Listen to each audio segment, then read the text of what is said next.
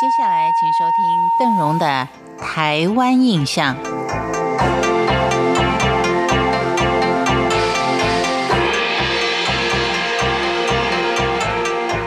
到了台东，除了可以看到六大原住民丰富的传统文化之外，朴拙而原始的台东，在各个角落都有着它不同的美。但是，您可得选对地点跟时间，才不会有。入宝山却不知如何欣赏的遗憾。观赏台东沿岸跟沙岸之美，要从位于卑南乡的东海岸风景特定管理处为起点。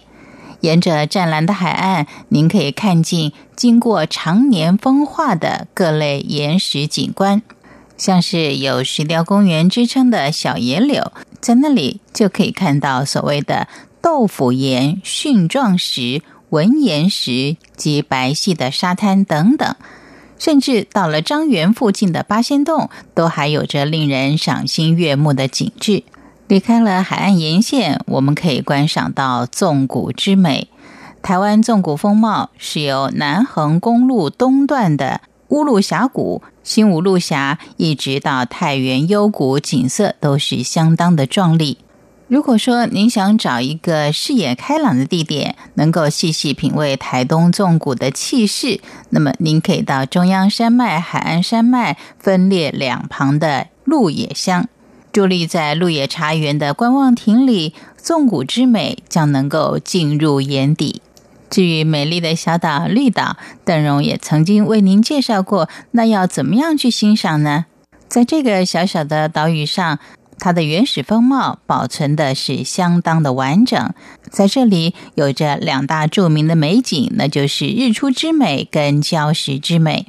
到绿岛去欣赏旭日东升的最佳地点，非海底温泉处莫属了。在绿岛乡民的心目当中，一天当中最大的享乐，就是在破晓时刻前泡在海底温泉里面，开头仰望的是黑幕里闪亮的星斗。慢慢欣赏太阳从海平面跃升时变化多端的奇景。除了看美景之外，海底温泉还深具疗愈的效果。我们听当地人说，它不但能够治愈香港脚跟风湿病，还有一项能够使脸部更加光滑细致的美容秘方。所以到此一游的民众呢，您不妨去试一试。海底温泉跟其他温泉最大的不同是，它的温度是随着潮汐来调整。涨潮的时候仅仅只有摄氏五十度，而退潮的时候就可以高达摄氏八十度。把鸡蛋放进去煮，只需要十几分钟就可以煮熟。它还有一项相当奇妙的地方，虽然说温泉是咸的，但浸泡之后身上却不会残留任何的盐分。绿岛的火山礁石景观也是相当特殊的，乡民们还以他们的奇形怪状而赋予各种的名字，像是海森坪有两座像睡美人跟哈巴狗形状的巨石，岸边还有几处安山岩，整幢的节理层次分明，就被居民称之为仙人叠石。另外，在公馆村的东边有三块岩。其中有一个紫黑色的极块岩，临海矗立，就像是头戴头盔、身披铁甲的将军，因此就命名为将军岩。还有一座位于海岸温泉附近的岩石，形状就好像一个人面壁的模样，当地人就戏称之为“孔子面壁思过”。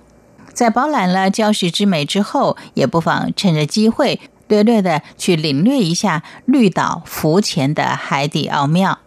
在湛蓝的海水里，您可以看到跟触摸到彩色缤纷的热带鱼群，是既刺激又过瘾的。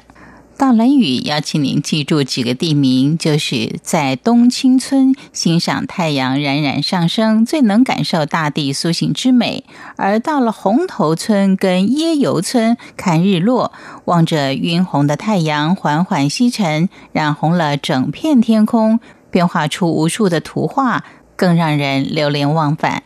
感谢您今天的收听，为您介绍的是台东之美、台湾印象，我们下回见。